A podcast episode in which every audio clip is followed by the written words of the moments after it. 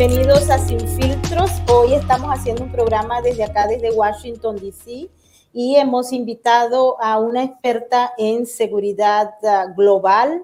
Ella va a hablarnos sobre el gran problema que existe en los Estados Unidos y que ella representa un tema de seguridad nacional porque eh, pues hay una entrada de inmigrantes enormes y no existe la capacidad de evaluar quiénes son las personas que están entrando a los Estados Unidos, pero vienen del Triángulo Norte, también de Haití y de Venezuela, de muchos otros países, se calcula que de 70 países, lo cual eh, se ha convertido en un problema de seguridad nacional para los Estados Unidos y un problema para los vecinos de los Estados Unidos. Así es que eh, tenemos a presente y le damos la bienvenida a Reni Mariana Baker. Como les digo, ella es experta en seguridad nacional y nos habla, nos atiende desde Guatemala. Bienvenida, Reni. Un gran placer tenerte con nosotros. Muchas gracias, Maybor, por la invitación. Como siempre, acá desde Ciudad de Guatemala, hoy está un poquito soleado. Eh, no, o sea, ustedes ya ha comenzado el otoño en Washington y en Nueva York, acá todavía tenemos sol y calor, pero acá estamos haciendo nuestro análisis desde, de una u otra forma, uno de los puntos focales donde está pasando mucho de la migración ilegal a Estados Unidos por tierra. En el 2018, cuando estallaron las primeras caravanas de migrantes, creo que finalmente se voltearon a ver las agencias de seguridad de Estados Unidos hacia el tema de la migración ilegal. Por años eso había sucedido, ni siquiera te diría por años, por generaciones, gente que se iba por tierra a Estados Unidos, especialmente de países de Triángulo Norte, donde actualmente, yo hago el comentario, que todo el mundo tiene un pariente, un amigo, un compañero de clases, un compañero de la iglesia en el pasado que se fue a Estados Unidos y vive allá. O sea, se iban a trabajar la mayoría de ellos en trabajos que los estadounidenses no querían, por ejemplo, trabajar en la parte agrícola, eh, limpieza de pisos, la mayor parte sin papeles.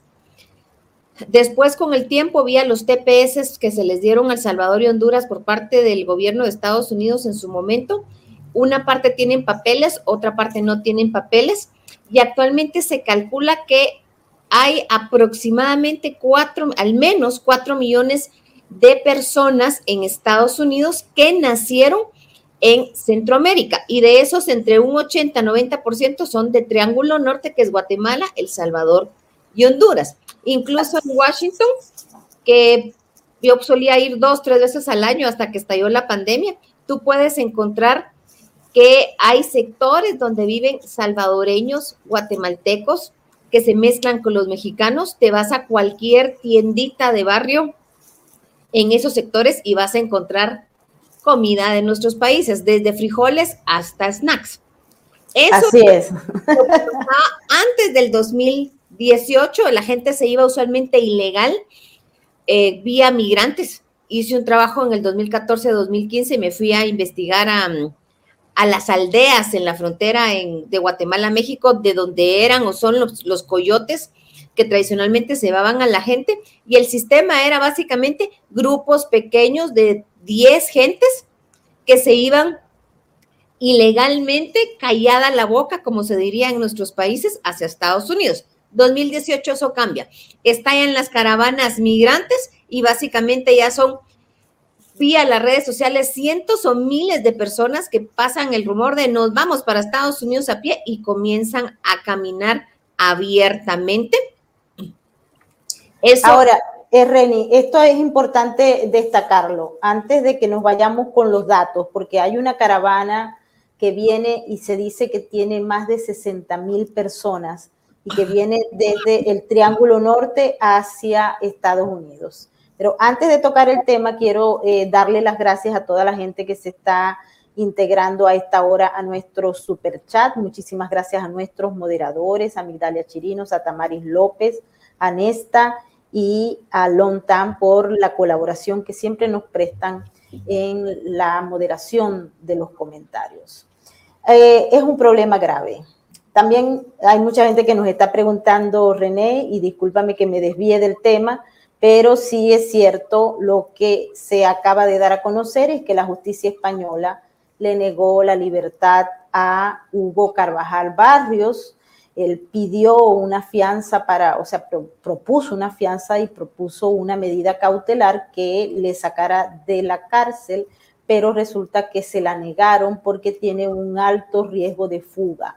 Así va el caso de Hugo Carvajal, se entregaron informaciones y el general, que como todos saben está acusado de delitos de narcotráfico y terrorismo aquí en los Estados Unidos, pues no quiere seguir eh, en la disposición de que se cumpla la decisión del Tribunal Supremo que lo traería en extradición a los Estados Unidos. Él está apelando a los tres escenarios que están disponibles en estos momentos y que sus abogados pues están trabajando en ello. Uno, el Ministerio del Interior, con una solicitud de asilo eh, político que ya le fue denegada, pero que los abogados están tratando de eh, revisarla para que la revisen nuevamente. Está en la Audiencia Nacional y también en el Tribunal Supremo. Pareciera que eh, las ah, acciones que se están acometiendo en Madrid tienen un límite y bueno, vamos a ver, ayer tuvimos la oportunidad de hacer la cobertura del caso de Cliver Alcalá Cordones y allí uno de los fiscales señaló que ellos se están esperando, pero que no tienen un calendario para que Hugo Carvajal llegue a los Estados Unidos. Lo que sí es que ellos pareciera que están seguros de que esa extradición se va a dar, ¿ok? Así es que sé que mucha gente está interesada en el tema de Hugo Carvajal y les estamos dando información. También preguntan de dónde, dónde está metido Alexa. Pues Alexa sigue preso en Cabo Verde y vamos a ver, todavía no hay fecha tampoco que se conozca sobre la extradición de Alexa. Pero ahora sí nos vamos nuevamente con René. Disculpa este inciso, pero era necesario hacerlo porque hay mucha gente que está interesada en conocer el caso de Hugo Carvajal y de Alexa, porque dentro de lo que se maneja de narrativa, René, pues hay muchas personas que están señalando que cuando estos dos individuos que están buscados por delitos graves, uno de narcotráfico y otro por lavado de dinero, pueda haber algún tipo de influencia en contra del régimen de Nicolás Maduro. Nosotros creemos que eso no es así, como se ha venido planteando pero que eh, la información que puedan llegar a dar pues va a ser de utilidad para la justicia, pero no es que se va a caer el régimen de Nicolás Maduro así. Olvídense de eso. Así que estamos claros en ese asunto. Eh, cualquier información que se dé en los casos de los testigos cooperantes, si es que llegan a ser testigos cooperantes o en el caso de que se declaren culpables, va a contribuir a las investigaciones de la justicia, más no a que caiga el régimen de inmediato de forma mágica como muchos quieren.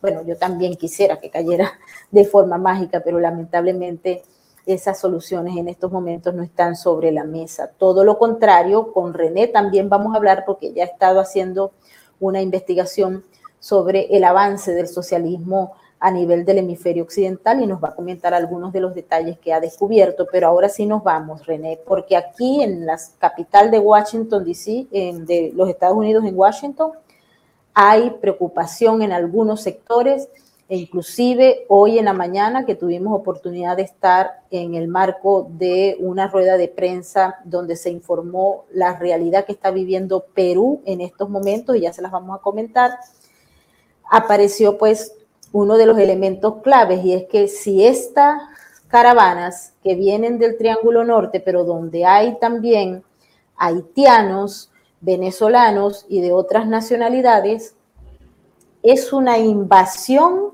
de manera deliberada a los Estados Unidos dentro del marco de este ataque asimétrico que está viviendo, o por el contrario, es simple y llanamente un incremento de la inmigración producto de la crisis económica generada por la pandemia o son los dos. Así que quisiera, René, que volviéramos al tema y justamente buscar una respuesta a estas preguntas. Wow, mira, el tema del incremento de la migración hacia Estados Unidos, o sea, cambió en el 2018 la forma en que se iba la gente con estas caravanas, que cuando se hicieron investigaciones de medios se descubrió que les estaban pagando o le ofrecían dinero a la gente para que se fuera o les ofrecían, que casi que les decían, miren, allá solo tenés que llegar y te están esperando con todo y papeles, lo cual era, los estaban engañando. Eh, se supo que les estaban dando dinero a algunos personajes en Honduras que tenían relación o nexos con carteles del narcotráfico y también con el gobierno de, digamos, de Venezuela, de Maduro. Y era cabal la época en que había, eh, habían comenzado las manifestaciones en Nicaragua, que casi cae el gobierno de, de Ortega y que lo radicalizó a volverse un dictador después de eso. A Maduro también le estaban presionando mucho, así que mi impresión fue que eh, básicamente comenzaron a alimentar el flujo de migrantes ilegales hacia Estados Unidos, ya no como la gente se iba escondido, sino ya abiertamente, y eso ha cambiado una dinámica. Básicamente como se había hecho en el 2015, cuando fue la guerra de, Siria, que los, digamos, la Unión Europea miró millones de personas llegando a Estados Unidos y eso les cambió hasta la dinámica de discusión de política interna dentro de ellos. Eh, Angela Merkel tomó la decisión de aceptar a la mayor parte de ellos, más o menos un millón de, refugiados, y eso le ha cambiado hasta la dinámica propia de discusión interna en Alemania. O sea, es como un cisne negro que cambia la dinámica de política interna en el país desarrollado, que sufre esta, este flujo extraordinario de migrantes sin papeles hacia, hacia su país ¿qué se pudiera aspirar? La pandemia ha generado una, primero, cuando estuvo en la pandemia, creo que todos nos escondimos en nuestras casas. Los que pudieron, los que se quedaron sin trabajo, lo intentaron sobrevivir y a mi criterio muchos comenzaron a caminar callada la boca individualmente intentando llegar hacia Estados Unidos de nuestros países de Triángulo Norte que estaban más cercanos y que tenían de una u otra forma algún amigo o pariente que le decía, vente, aquí hay trabajo de repartidor de comida o de cosas porque todo el mundo, o sea, todos los gringos están encerrados en su casa, pero vente y aquí, aunque sea limpiándoles el jardín, te puedes ganar unos centavos y, para la comida. Pero a medida que se han ido relajando los eh, criterios relacionados al tema del COVID y la situación económica política en otros países se ha agravado, es que está viniendo más personas de otros países atravesando, en este caso Guatemala, intentando llegar a Estados Unidos. Ayer fue noticia, hoy en la mañana, no estoy segura la hora, de que habían abandonado a alrededor de 50, 70 migrantes haitianos en un pueblo en, en Guatemala, que habían llegado vía Honduras se subieron un taxi y, los taxistas los dejaron abandonados en, ese pueblo. Era así como, bueno, ¿y, ¿y, qué está pasando? Creo que es lo que vamos a ver los próximos años, que eso está incrementándose porque la situación económica, política en sus países es muchísimo más complicada que antes de la pandemia. También se ha visto pasar cubanos que están intentando llegar a Estados Unidos porque la situación económica de Cuba también se fue al suelo. Cuba estaba viendo del turismo y de lo que le estaba enviando Venezuela. Y Venezuela ya no le puede pasar mucho. También estaban viviendo los países salva, tampoco es que los puedan ayudar mucho ahora. Y del turismo que se fue al suelo, básicamente, prácticamente. Así que ese es un poco el contexto. Mi lectura es que vamos a ver más migrantes de distintos países pasando por Guatemala. La mayor parte de ellos pueden ser refugiados económicos intentando llegar a Estados Unidos para trabajar y conseguir cómo sobrevivir ellos y sus familias. Pueden ir también personas de otros países huyendo de sus regímenes totalitarios, en el caso de venezolanos, de cubanos, gente de países más allá del continente americano, lo que es hindús, afganos, iraquíes, no se debiera descartar que dentro de ese mundo de personas pudieran ir infiltrados que quieran atentar a Estados Unidos. Creo que el propio Estados Unidos ahora no sabe qué hacer, que cuando evacuaron a los que pudieron evacuar de Afganistán, se les metieron en avión personas que cuando hicieron su chequeo, ups, esta persona es un delincuente, ya lo deportamos por A, B o C. ¿Y ahora qué van a hacer con ellos? Es un poco el contexto de cómo se ve acá. con esa caravana de 60 mil personas, no sabría yo decirte exactamente si van a ser 60 mil, si van a ser 30 mil, porque es muy difícil de rastrear. Se sabe, por ejemplo, que comienzan a convocar en los chats y en, los, en las redes y en Facebook y en Twitter. Miren, vamos a salir caminando y nos vemos en el parque de, el Central Park de Nueva York a las 5 de la mañana comienza a salir la caravana. Todo el que quiera irse, pues ahí llegue. Eso es un poco como la, el contexto en este momento en nuestros países. La situación económica no es buena. Y mi percepción en el caso de, de los guatemaltecos como tal, se ven muy pocos. Antes en nuestras calles se miraba mucho vendedor ambulante, especialmente por la zona donde vivo. Y en los mercados, jóvenes que eran como expulsados de su pueblo, que su familia decía, andate a la ciudad a ver cómo te agendas unos centavitos y nos mandas algo, ya no se les ve. Mi impresión es que comenzaron a caminar durante la pandemia porque se quedaron sin medio de vida, todo el mundo estaba encerrado, las ventas callejeras de los cuales vivían se fueron al suelo y mi impresión es que comenzaron a caminar hacia Estados Unidos y tarde o temprano llegaron, son 5 mil kilómetros y aquí no ves, o sea, ya no ves jóvenes. Yo hubiera esperado ver jóvenes eh, pidiendo limosna o incluso hasta más incremento de robo de, en las calles, y no, pareciera que todo el mundo que pudo, que estaba pasando penas, se fue caminando a Estados Unidos durante la pandemia y ni cuenta se dieron los estadounidenses. Es un poco mi impresión. Así es, porque han entrado muchísimos. Nosotros tuvimos oportunidad de ir a la frontera y de constatarlo personalmente y eso no para, es una entrada y entrada de familias. A veces hemos, eh, nos hemos enterado, por ejemplo, que eh, como tienen beneficio las personas que llegan con niños ah, pequeños, eh, hay gente que hasta alquila niños para poderse venir y entrar y que no sean deportados pero en las últimas tres semanas hemos visto un incremento significativo. De hecho, el, secretario de Seguridad Nacional de los Estados Unidos, Alejandro Mayorca, informó que había aproximadamente unos 13 mil que eh, pues habían entrado y que iban a ser eh, procesados. Pero el aumento de la llegada es tal que no existe un mecanismo para poder organizar el proceso de recepción de, extra, eh, envío a los, a los uh, centros para que se les evalúe si tienen o no derecho a un eh, asilo político o si se pueden quedar o no o deportación. Lo cierto es que los servicios de inmigración están absolutamente colapsados.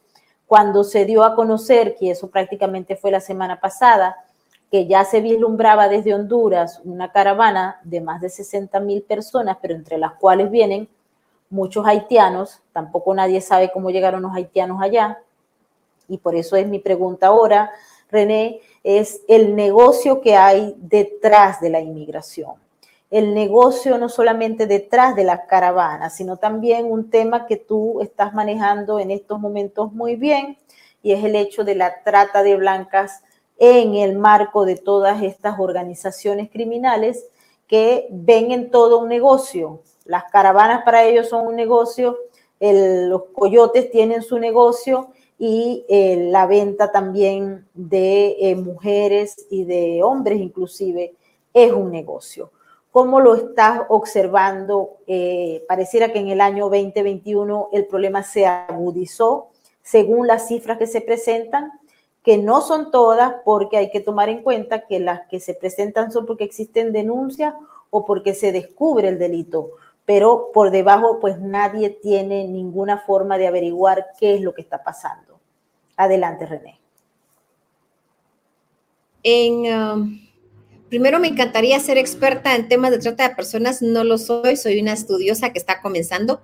Creo que realmente nadie es experto en nuestros países al respecto porque nosotros estábamos acostumbrados a ver la migración eh, ilegal hacia Estados Unidos y el esquema de los coyotes, que, eran muchas veces de los mismos pueblos de estas personas que de una u otra forma se iban, seguros, seguros entre comillas, iban con alguien conocido.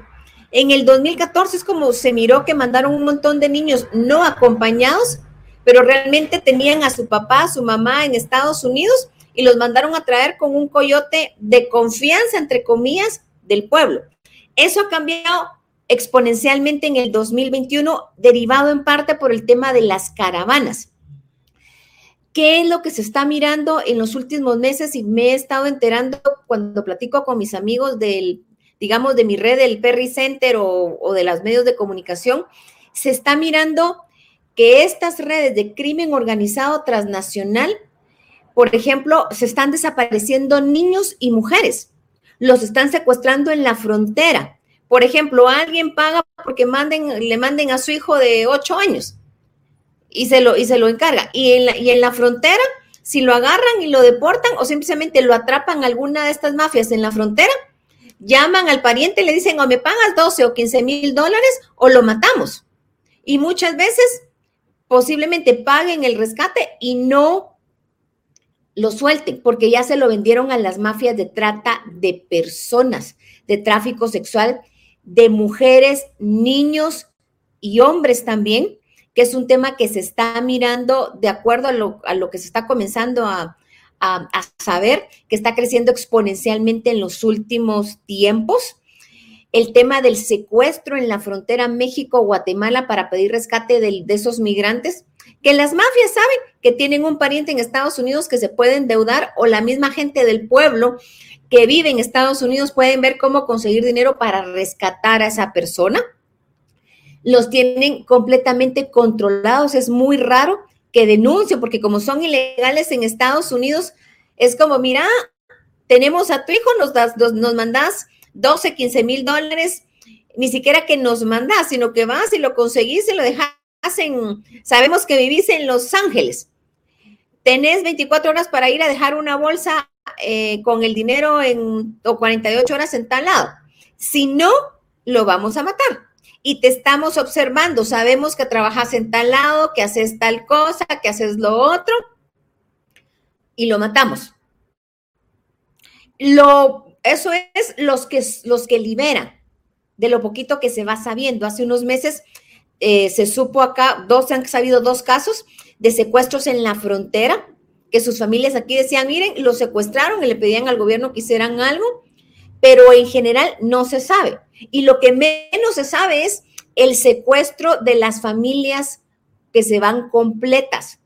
Alguien, un estadounidense que investiga todo este tipo de cosas, estuvimos platicando hace poco, casi me hizo llorar y yo no soy persona que eh, fácilmente llora y me dice, mira, Reni, se sabe que creen las personas que como se están yendo en familia van protegidas, los agarran, los separan, a los hombres por un lado, las mujeres y los niños por otro lado, y los venden para tráfico sexual, para trata de personas. Y me contó un caso de un estadounidense que estaba en, uh, en Belice, que estaba lavando dinero en, por medio de criptomonedas y que lo atraparon, ya se declaró culpable, es un caso del Departamento de Justicia hace como un mes y básicamente estaba lavando dinero no solamente en narcotráfico, de acuerdo a lo que más o menos entendí el artículo, sino también podía haber trata de personas. Derivado de eso, Parece que lograron rastrear a una, derivado de ese caso, parece que lograron rastrear una red y rescatar a 32 niños que estaban en manos de traficantes sexuales. O sea, no estamos hablando de ya del modelo coyote que se llevaba a la gente ilegalmente hacia Estados Unidos.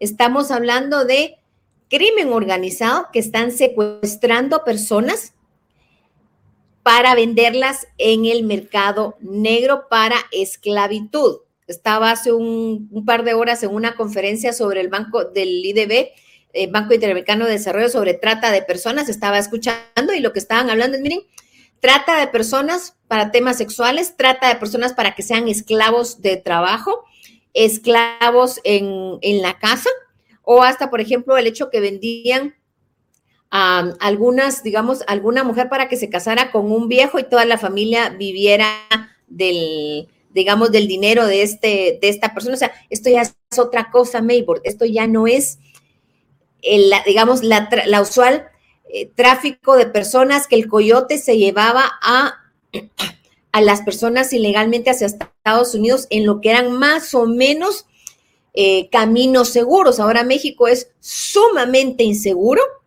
y están secuestrando personas para pedir rescato o para meterlos al mundo de la trata o tráfico sexual de personas. Y una vez alguien entra ahí, es muy difícil de rescatarlo o de encontrarlo.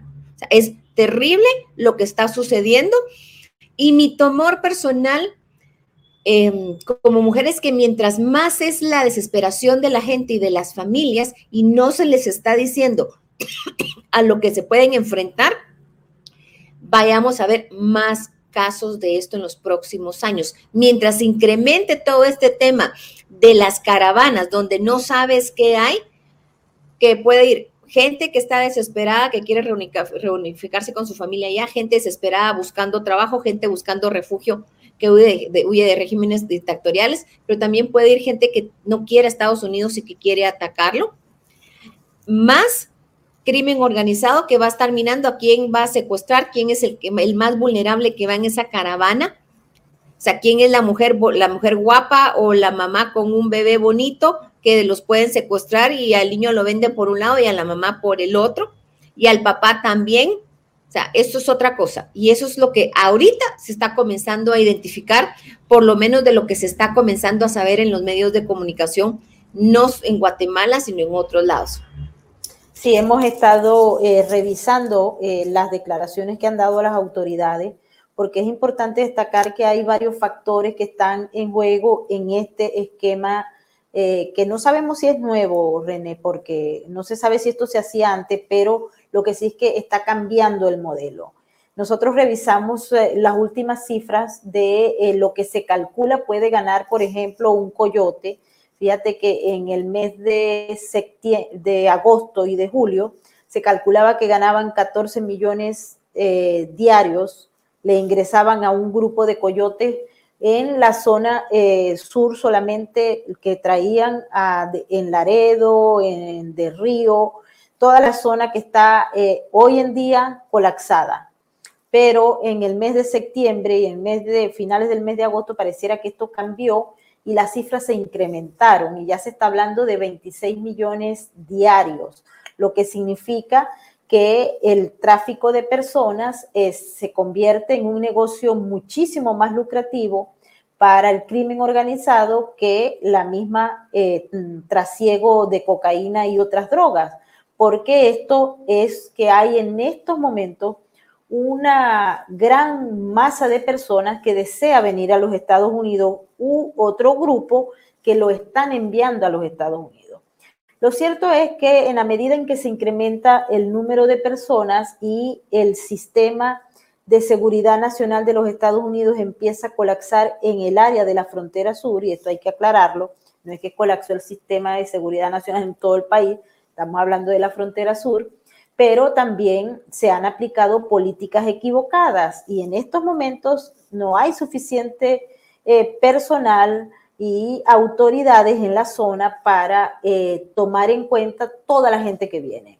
Estuve conversando con varias fuentes aquí en Washington y me han comentado, por ejemplo, que hay eh, equipos que saben que esta gente vino a los Estados Unidos porque pagó un monto a los coyotes eh, identifican, por ejemplo, el mismo discurso, la misma narrativa, los mismos elementos, tienen eh, las identificaciones en la manilla. Nosotros aquí en Sin Filtros hicimos un programa donde mostramos, porque los trajimos de la frontera, cuáles eran las ah, manillas que traen, todos los brazaletes que indican de qué cartel, eh, a qué cartel pertenecen, qué cartel los tiene que entregar y si hay alguno que se desaparece, ya saben que es porque le falta el color rojo, el color naranja, el color gris. Hay varios colores que identifican a varias organizaciones criminales. Esto por un lado, pero la información que nos han dado es que es tal el desorden y tanta la gente que está llegando que es simple y llanamente las autoridades ya de inmigración montan a la gente en autobuses cuando hay, porque ya no alcanzan para montarlos a todos, y los, los envían porque hay una orden también del gobierno federal de no arrestarlos y esto se ha convertido en un verdadero desorden jamás visto en Estados Unidos. Es decir, pareciera que hay un flanco abierto, René, que vulnera directamente la seguridad nacional de los Estados Unidos. Esto en paralelo a los otros factores que están influyendo en el sistema y que prácticamente se han convertido en, bueno, lo hemos evaluado aquí con otros expertos, incluyendo a tu buen amigo Joseph Humairet, es que eh, los enemigos de los Estados Unidos están actuando de manera directa en Estados Unidos y pareciera que no existe un factor que pueda contrarrestarlos y estos están logrando su objetivo. No sé qué opinas tú, René, al respecto.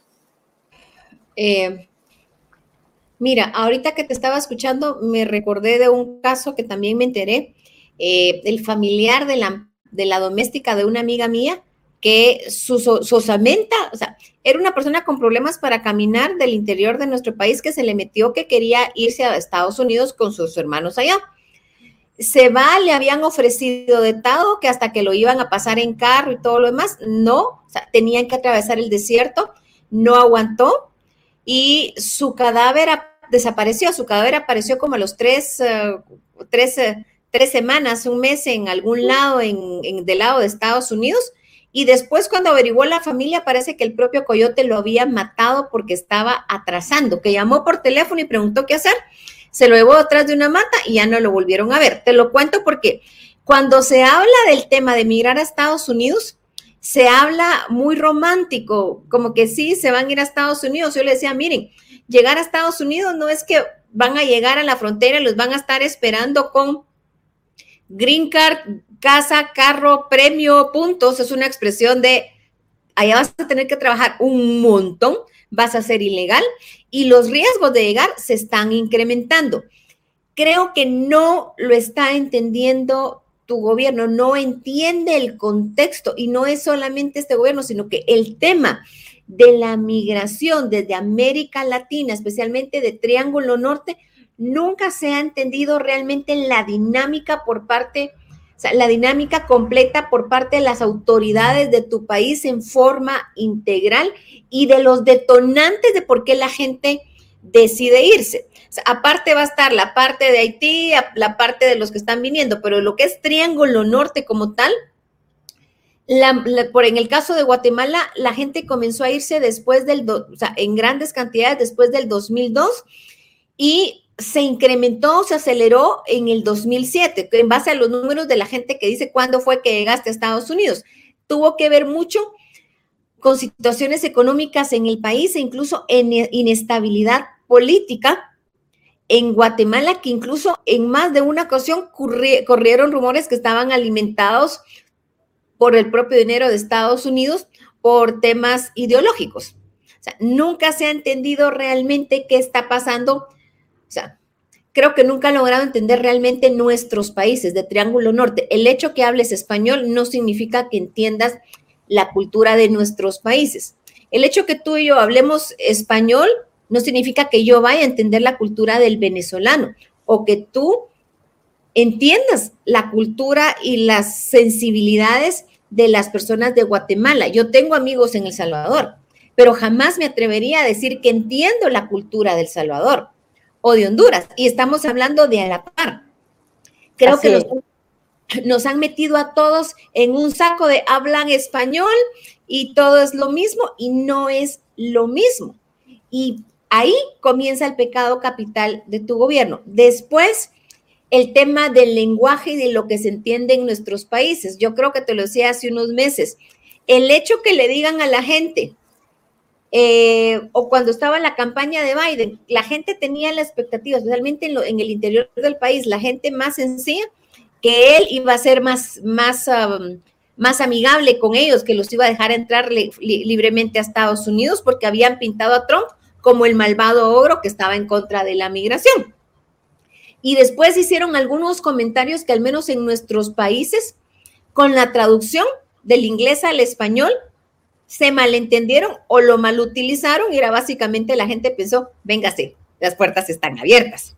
Bueno, pero es que en la campaña eh, René estaba hablándose sobre eso y bueno, se, se envió un mensaje que posteriormente se dijo que eso no era lo que ellos querían decir. Vamos a darle la bienvenida a nuestro aliado desde España, Luis J. Martín de Libres 2.0.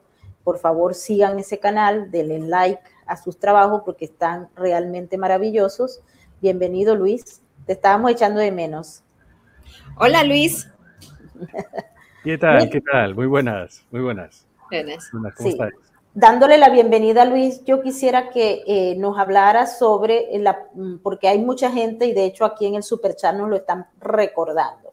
Y es que eh, organizaciones ONG como la de Open Society y otras, pero donde aparece el señor George Soros, que pareciera que está metido en todos lados, eh, se plantea también el tema de la inmigración y hay financiamiento para acciones de inmigración y no solamente a nivel de movilización, sino también a nivel de políticas públicas, es decir, ellos influyen con sus agentes en materia de políticas públicas para cambiar en los gobiernos la percepción sobre eh, el concepto de inmigración antiguo para pasarlo al que ellos quieren imponer. Adelante, Luis. Bueno, la verdad es que en España está siendo una cosa grotesca todo este, todo este tema. Yo me da un poquito de miedo hablar de este eh, empresario, supuesto filántropo húngaro, eh, porque está muy penado en redes sociales, lo busca el algoritmo, ¿de acuerdo? Ah, sí, sí, es cierto. Así que vamos a llamarlo de otra forma. yo, prácticamente acabo de exponer su currículum público. Bueno, pues es decir, eh, esta persona es obvio, es notorio, y aquí en España es público, que está sosteniendo financieramente a, concretamente, pues por ejemplo, en la conocida supuesta ONG Open Arms, que es una una, eh, tiene unos, una serie de barcos, un barco que, va realizando viajes hasta Libia. Yo invito a todo el mundo a que se agarre un mapa y vea dónde está Libia, dónde está España y directamente traslada eh, esas personas, eh, supuestos náufragos. Yo les digo una cosa, ubicar a alguien en el mar es una verdadera odisea. O sea, realmente intentar localizar si tú no sabes dónde están, es prácticamente imposible. Oye, pero se los va encontrando absolutamente a, todos. Va allí a las costas de Libia, se encuentra un montón de náufragos, llenan el barco y se vienen para España utilizándolo como eh, puerta de entrada, pues eso, pues a todo el espacio europeo. Decir que además eh, hay unas curiosas relaciones entre Open Arms y Neutral la, eh, el, no sé cómo llamarlo bien, el organismo de, censores que tenemos aquí, de verificadores de la verdad, que dicen qué se puede y qué no se puede opinar en España, lo cual es una barbaridad. Bueno, pues ahí tenemos un poco todo el, círculo que tienen ahí conectados, unos cercenando la información, otros acercando eh, la inmigración, aprovechando todo el tema de mafias y demás. Y luego tenemos además, pues, eh, pues bueno, pues eh, pues, pues todo el, drama humano que, viene acompañando a todo esto y, a los políticos mirando para otro lado, lo cual es verdaderamente increíble. Sí, a mí me está preocupando mucho el exceso de inmigrantes que están llegando a la frontera, porque mm. en la medida en que he estado conversando, estoy hablando de la frontera de los Estados Unidos, en la medida que he ido conversando con la fuente, me he dado cuenta de que independientemente de que esto no salga en los medios, sí hay un conocimiento y una preocupación que se amplía día a día porque no existen en estos momentos unas políticas concretas que puedan parar ese fenómeno que se está produciendo y que René lo estaba explicando muy bien y que, eh, bueno, viene una caravana que se dice son 60 mil personas. Eh, ya había, no sé, ustedes vieron las imágenes que nosotros mostramos aquí en Sin Filtros, eh, que fueron tomadas por drones del canal de televisión Fox News, en los que allá había en el puente del río más de 15 mil personas, había campamentos, habían creado barrios completos con ranchos hechos de madera, de lo que consiguiera, y ahí estaban viviendo. Y el, problema de lo que se está haciendo allí, el dinero que se ha tenido que desviar de una partida a otra para atender todos estos eh, costos que genera la inmigración para los contribuyentes estadounidenses y en paralelo el gran negocio, que es el negocio del siglo, que tienen el crimen organizado con eh, la trata de personas y con eh, los cobros por parte de los coyotes. A mí me estaba comentando una fuente ayer en una reunión donde estuve, que eh, el problema con los venezolanos y los haitianos, es decir, los haitianos hoy en día constituyen el primero de los grupos que están llegando y posteriormente los venezolanos. Están viniéndose gente que estaba en Chile, que estaba en Ecuador, que inclusive que estaba en Perú. Y de Venezuela pues salen en masa. Y esto está generando un grave problema. Y como también lo estaba diciendo Reni, no es solamente decir nos vamos para Estados Unidos, venimos por la frontera y todo nos va a salir bien. Es que hay violencia, hay eh, asesinatos y hay secuestros para luego pasar a ser esclavo sexual o esclavo de trabajo. Y esto tiene que darse a conocer porque la situación es muy grave. Otro de los aspectos que nos estaban comentando hoy en una reunión a la que eh, eh, asistimos es que, por ejemplo, lo que está pasando en Perú con Pedro Castillo y este gobierno que tiene un punto, un, ánimo radical, puede traer una masiva eh, caravana, no vamos a decir, pues no va a venirse de allá de Perú, pero sí una masa importante de peruanos que van a huir del régimen de, Castillo y eso sería pues complementación a lo que ya hay de haitianos y eh, de venezolanos. Eh, René, no sé si quieres opinar sobre este tema o eh, tomar la palabra Luis, adelante. se lo cedo a Luis, solo tal vez quisiera agregar, Luis, que se está mirando mucho un cambio en las redes de las mafias acá en, en Guatemala, donde estoy eh, se está mirando trata de personas para fines de tráfico sexual y hoy que estaba en, secuestrándolas, hoy que estaba en una conferencia del BID vía Zoom también hace un par de horas, la tercera fuente de dinero del crimen organizado transnacional ya es la trata de personas en todas sus formas, de acuerdo a los datos del expositor que estaba mencionándolo hoy. No recuerdo su nombre, pero sí de esa reunión que estaba sucediendo hoy. Sin más, le cedo la palabra a Luis. Adelante. Bueno, la verdad es que es verdaderamente lamentable el drama que estamos pudiendo ver con, estas personas de segunda, con estos esclavos del siglo XXI que son los inmigrantes. Es verdaderamente terrible, es descorazonador y tan descorazonador o más es la inacción de la comunidad internacional hacer un, apunte al tema de, Pedro Castillo. Aquí nos han llegado, estas son noticias de última hora que nos están llegando, lo que no sé si serán realmente de última hora, son última hora aquí, eh, que dice que, bueno, que se plantean expropiaciones y reforma agraria sin sector privado.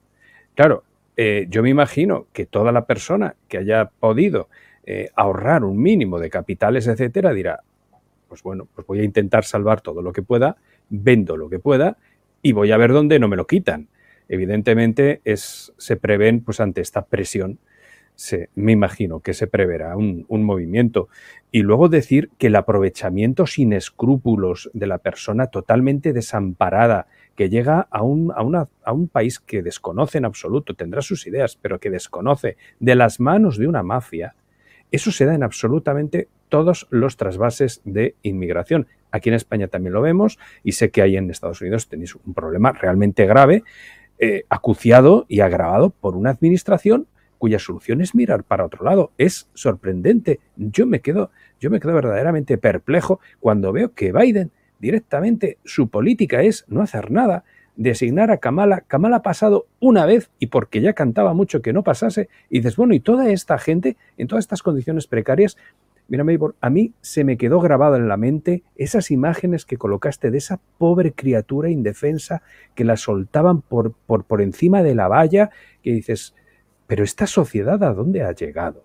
Esto es, esto es ya terrible. O sea, hemos llegado a una desprotección, ya no ya, ya del indefenso. O sea, la película de terror más, más, más terrible que te puedas imaginar es ese vídeo que, que colocamos, el de esa pobre niñita eh, que, la, que la descolgaban por el otro lado de, esa frontera y dices, bueno, y aquí detrás no me cabe ninguna duda y esto es lo que tiene que saber nuestra audiencia. Yo al menos tengo esa certeza, sé que Maybor lo ha investigado muchísimo más, pero que aquí hay una serie de intereses, primero, eh, primero electorales, hay una serie de movimientos y los primeros interesados son estos que presionan y que están moviendo a toda esa gente que se están quitando pues, ¿qué se quitó Maduro en, esa, en ese éxodo de venezolanos? Se, quitó lo que quedaba de la oposición efectiva. Claro, ese, ese aspecto que tú estás tocando, Luis, es muy importante porque hay más de 6 millones de personas, de venezolanos en el mundo rodando.